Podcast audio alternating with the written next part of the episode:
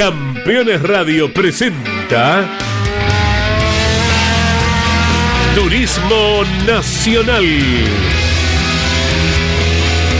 El espacio semanal de Campeones Radio, con toda la información de la categoría más federal de la Argentina.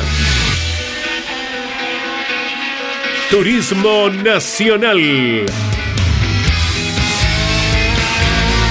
Con la conducción de Andrés Galazo y Pablo Zárate.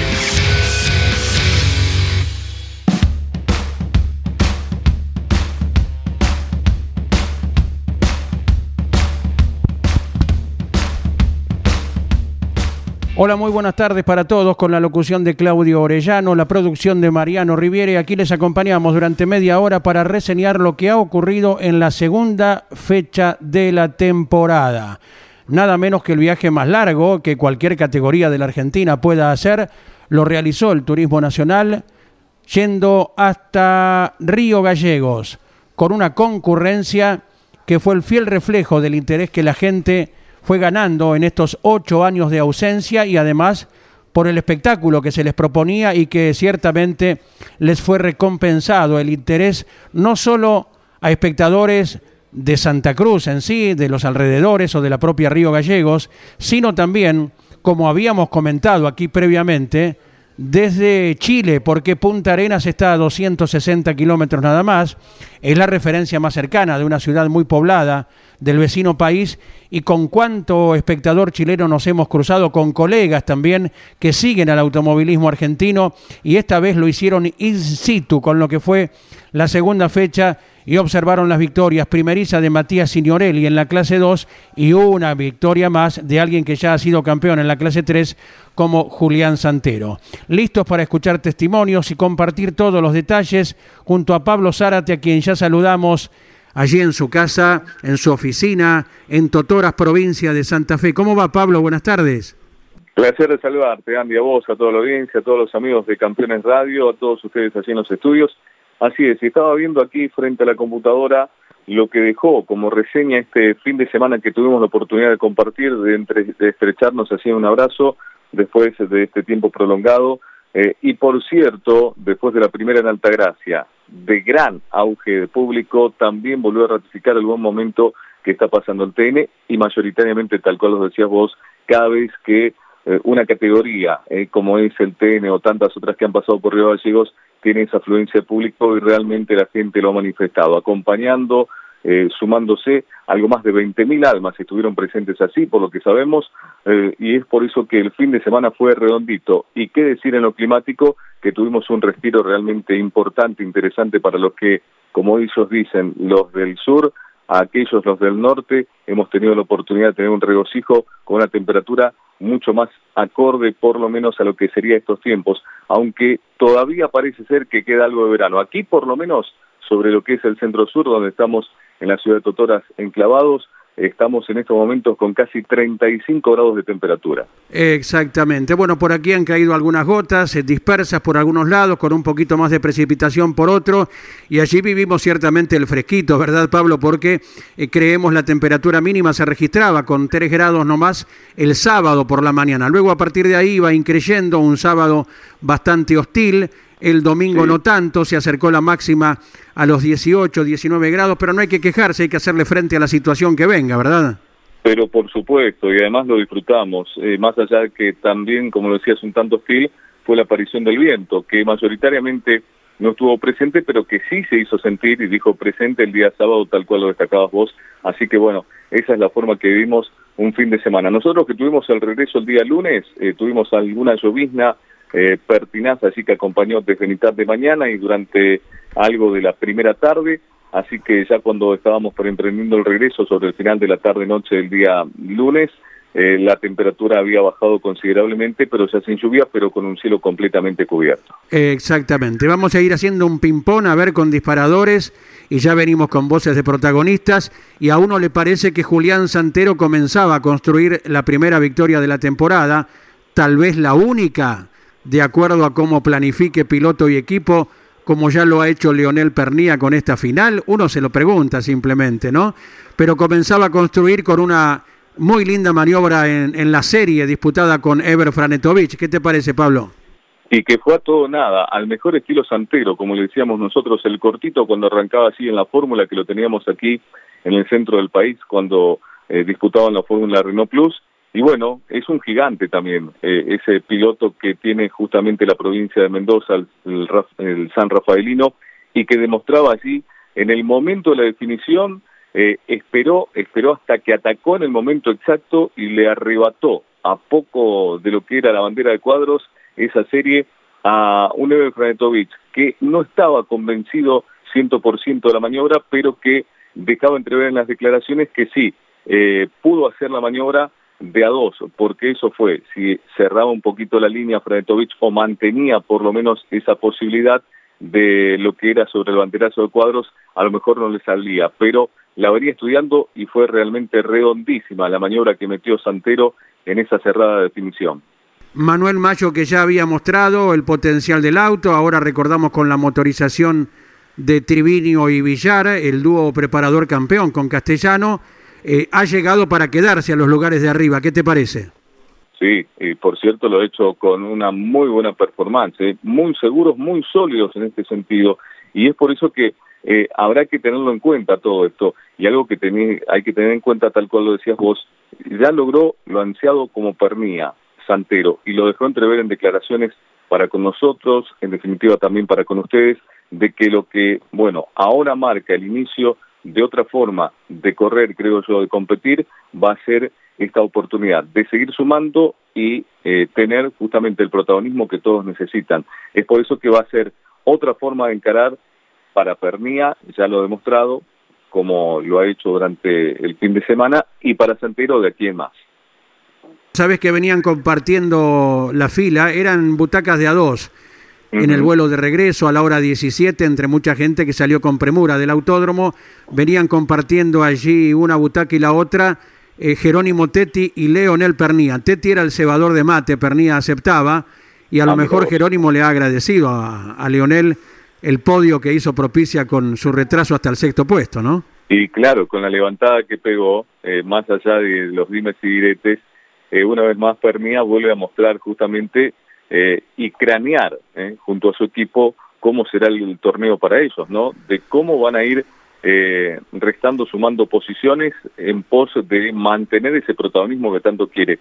Y en eso son realmente destacadísimas las formas en las cuales conforman esa infraestructura del MGC, la gente de Pergamino, más Pernía, que siempre va a todo nada. Tal cual lo hizo con declaraciones que fue bastante picante en este sentido por la cuestión nuevamente reglamentaria, pero esta vez con el aspecto técnico.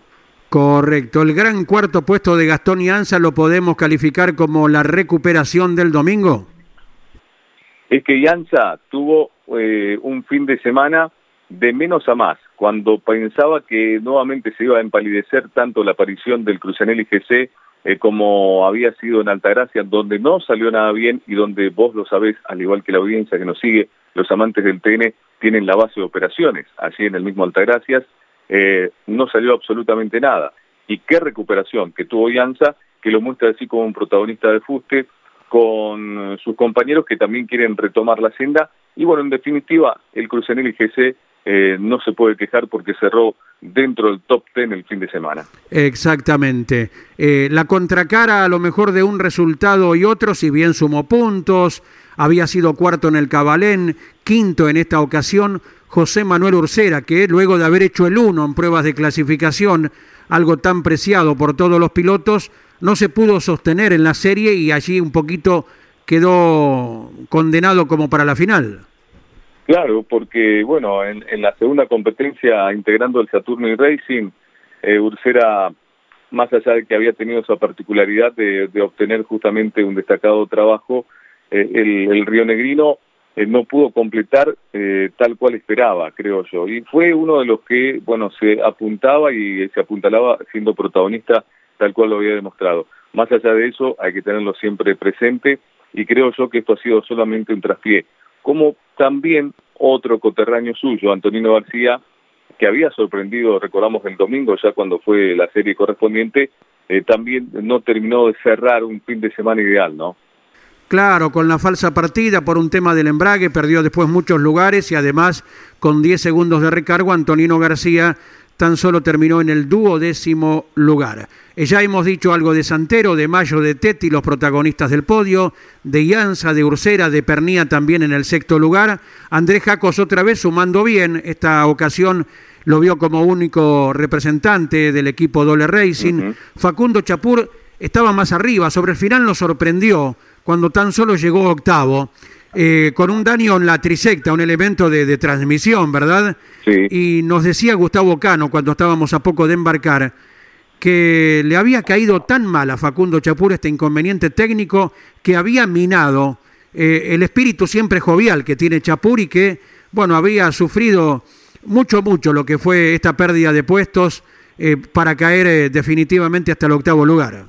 Vos sabés que fuimos a su encuentro cuando salía del, parque de Cerrado y me decía, vamos negrito para el lado del box. Y bueno, salimos así, porque él salió eh, al trotecito y un poco más vivaz eh, cuando llegaba así en la zona del box hasta que se encontró eh, con la gente del equipo y así como que le bajó un, justamente le cayó la ficha y terminó cayendo eh, eh, casi en un pozo entre anímico y un poco de, descompensado en donde creíamos que podía ser algún efecto de gases y demás, pero después nos decía, disculpa, pero ahora no. Y no, no, no terminamos hablando con Facundo, pero que se sumió en un momento en el cual él pensaba que podía haber cerrado el mejor fin de semana de un tiempo a esta parte. Y bueno, se quedó con las manos vacías y eso le afectó mucho.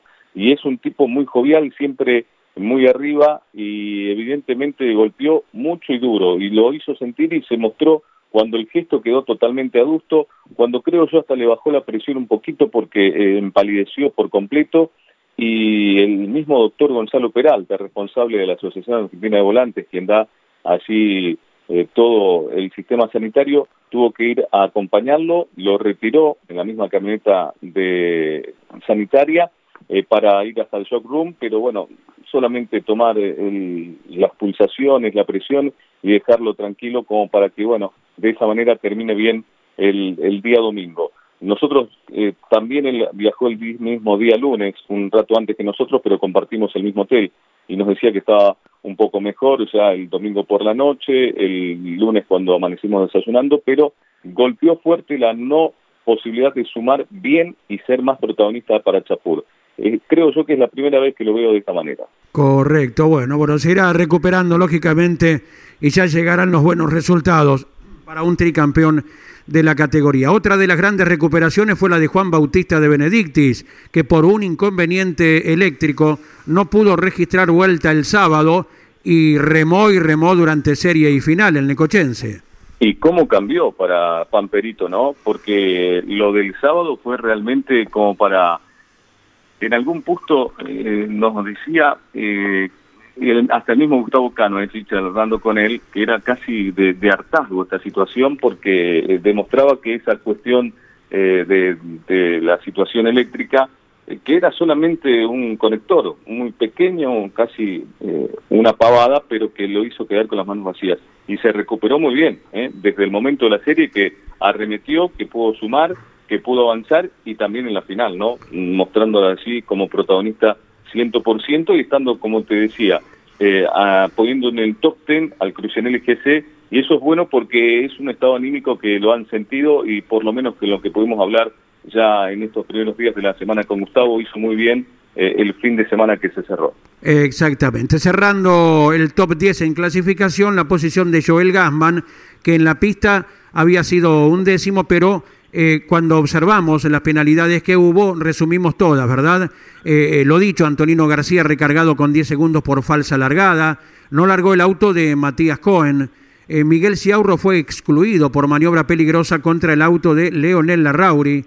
Jonathan Castellano apercibido por maniobra peligrosa hacia el auto de Julián Santero. Esto fue en el principio de la carrera, que perjudicó de modo especial a Castellano, ¿no? Porque llevó por delante un muñeco de gomas, dañó la trompa y debió abandonar. Y también eh, auto de eh, Lucas Vicino, recargado con puestos por reiteración de maniobras peligrosas. Allí está el reporte de lo principal que ha dejado la clase 3 del Turismo Nacional y lo completamos ahora con el testimonio del piloto ganador procedente de la provincia de Mendoza, integrante del Toyota Gazoo Racing, reside en la ciudad de Buenos Aires, se llama Julián Santero.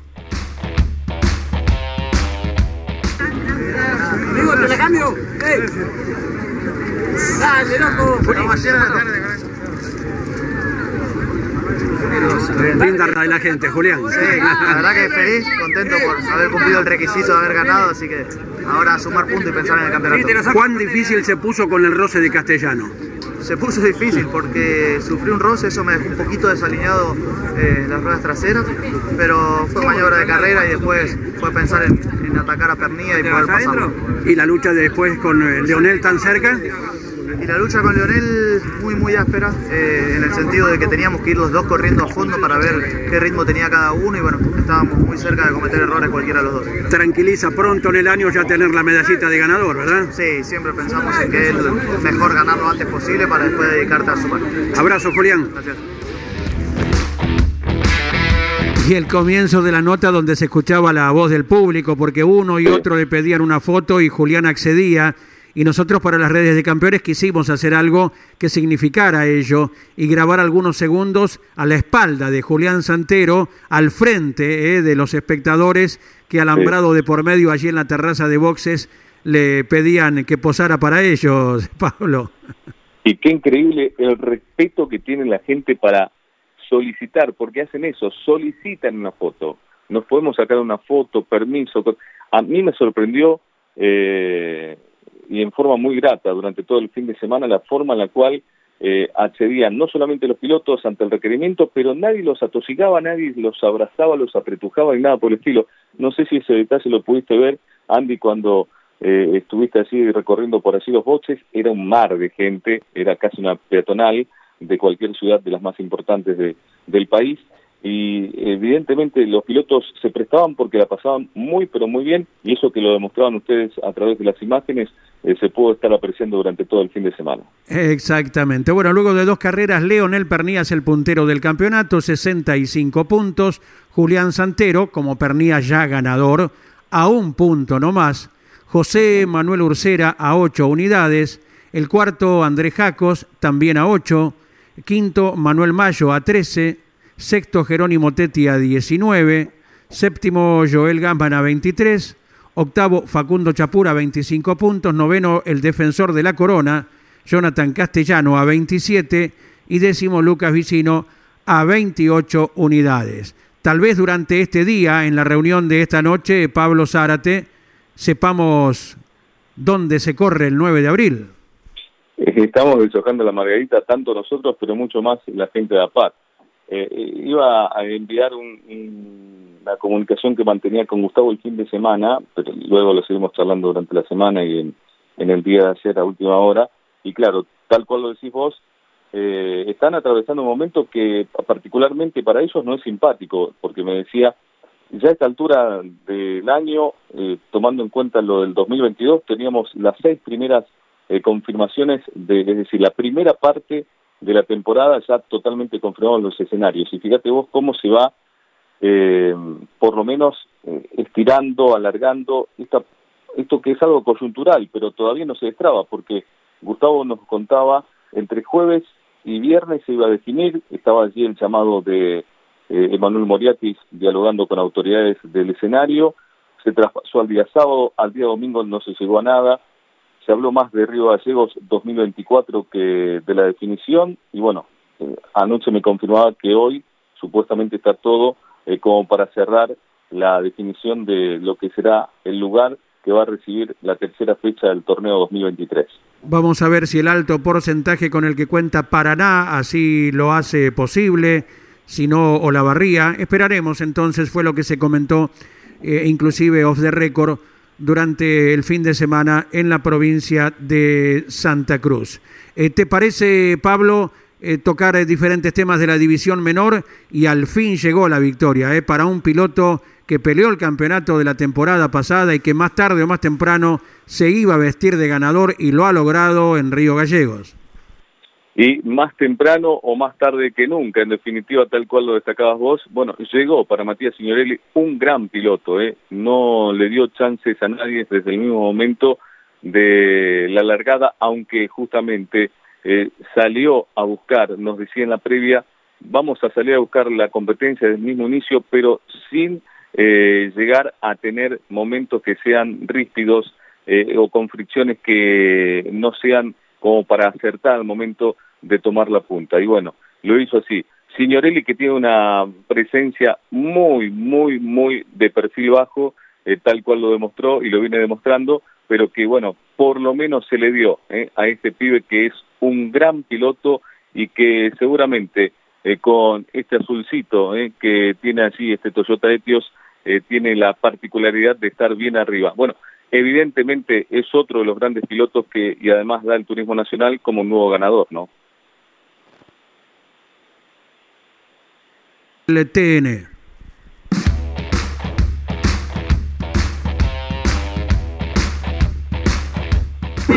qué carrera. Increíble, increíble.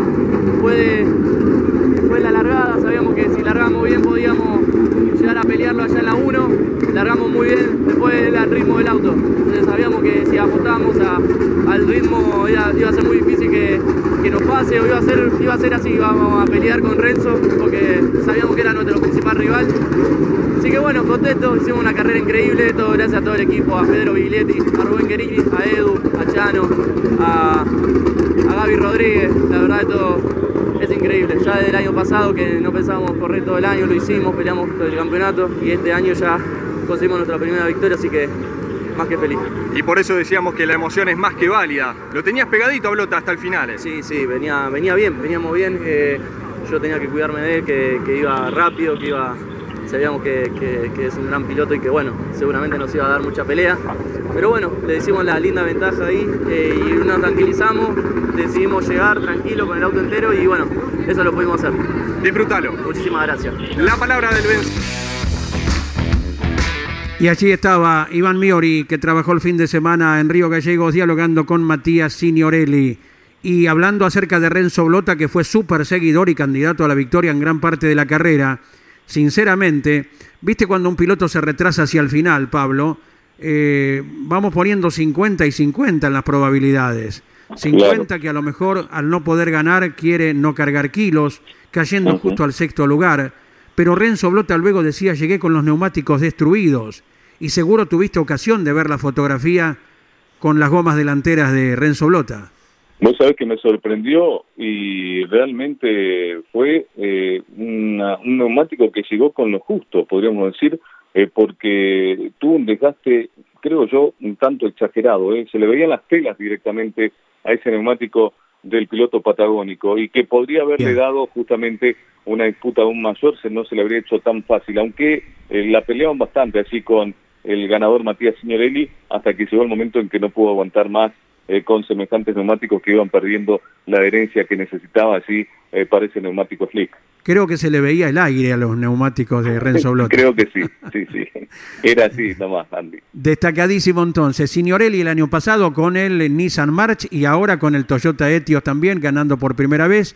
Marco Veronesi con el Toyota Yaris, piloto ganador ya la temporada anterior, se mantiene ahí en la conversación importante. Llegó a casi cinco segundos, ¿eh? algo no tan habitual, especialmente para la clase 2. Y fue muy destacado en la primera parte de la carrera para situarse en, en lugar de podio Alejandro Torrisi, que ganó dos o tres lugares, el grandote, y allí con el Nissan eh, ocupó el tercer puesto fantástico lo del Ale Torrisi de Villa Gobernador Galvez con un, bueno, con una escudería como la es de Ale Gucci Racing que le pone todo lo mejor a todos los autos y que bueno, con este Nissan March que llegó destruido de la última, de Altagracia, recordamos en la primera, y que tuvieron que trabajar hasta casi 24 horas continuas con varios autos, entre ellos los del Maxi Vestani y tantos otros, después de lo que fue ese tremendo fin de semana de Altagracia en donde muchas unidades se vinieron rotas, como la del Ale Torrisi que repuntó realmente y tuvo un fin de semana fantástico. Y bueno, hay que tenerlo siempre en cuenta al, grandote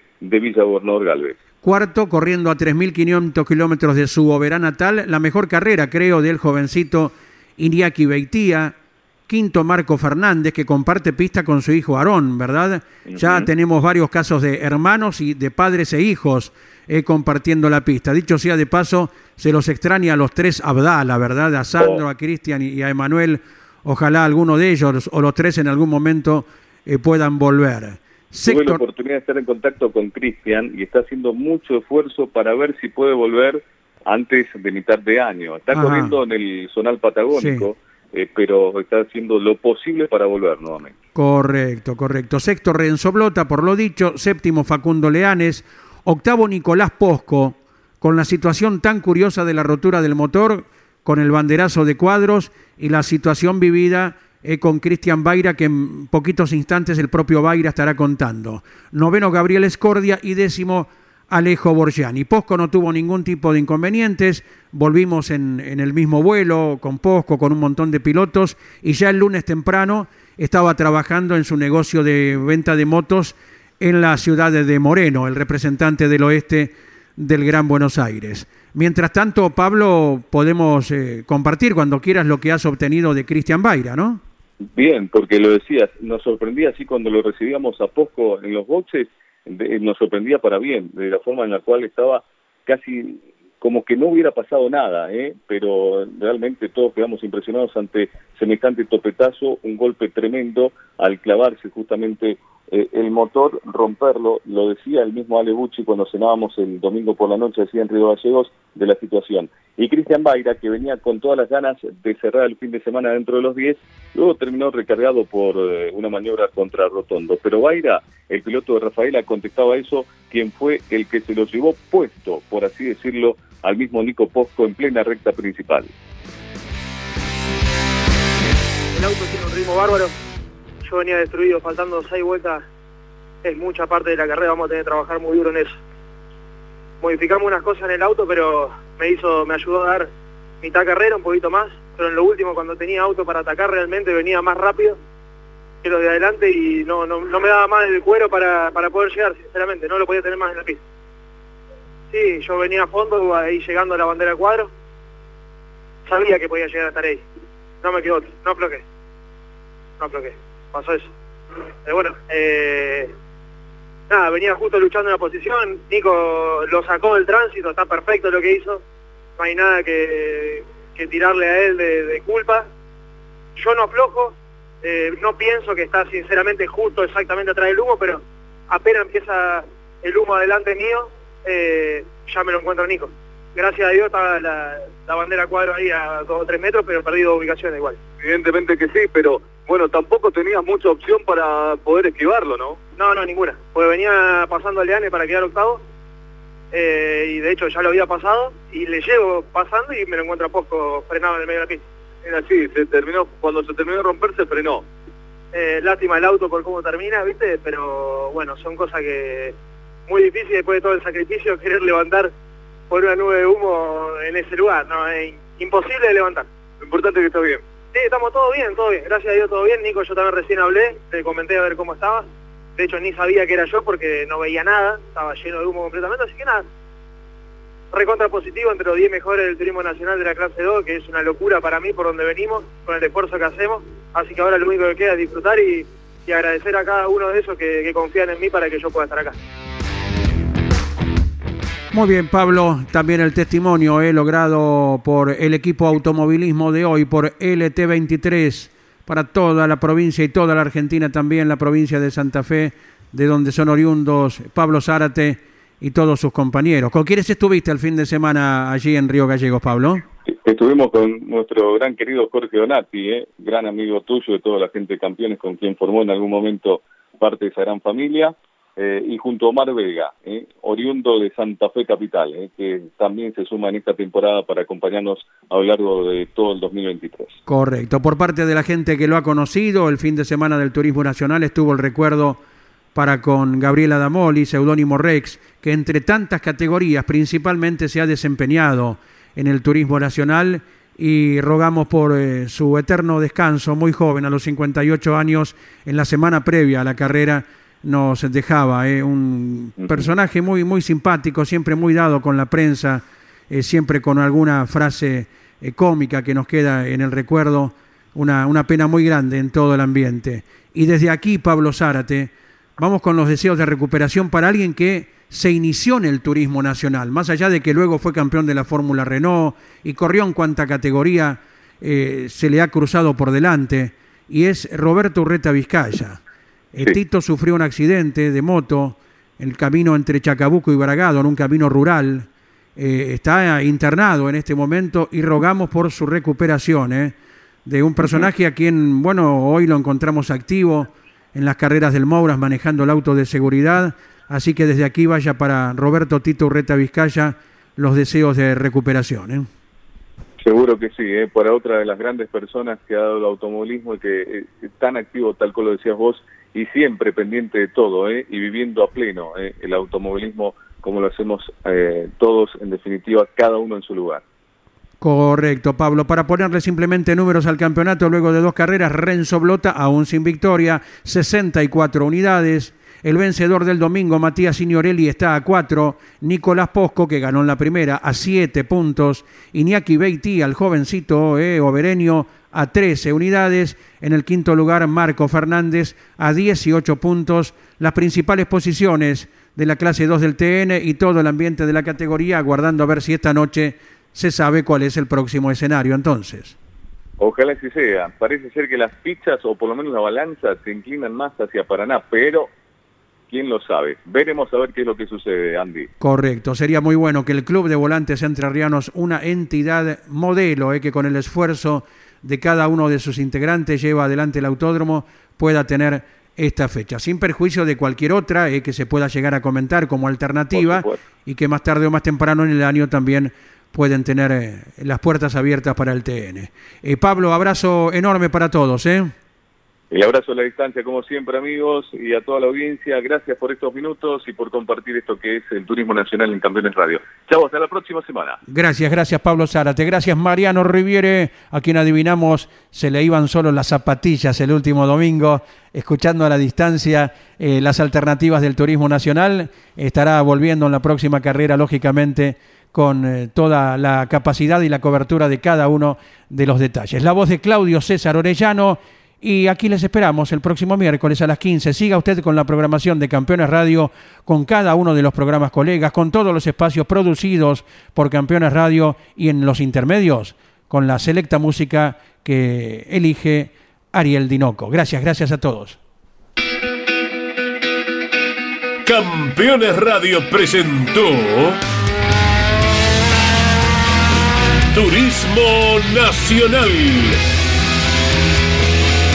El espacio semanal de Campeones Radio, con toda la información de la categoría más federal de la Argentina. Turismo Nacional. En Campeones Radio, todo el automovilismo en un solo lugar. Campeones Radio. Una radio 100% automovilismo.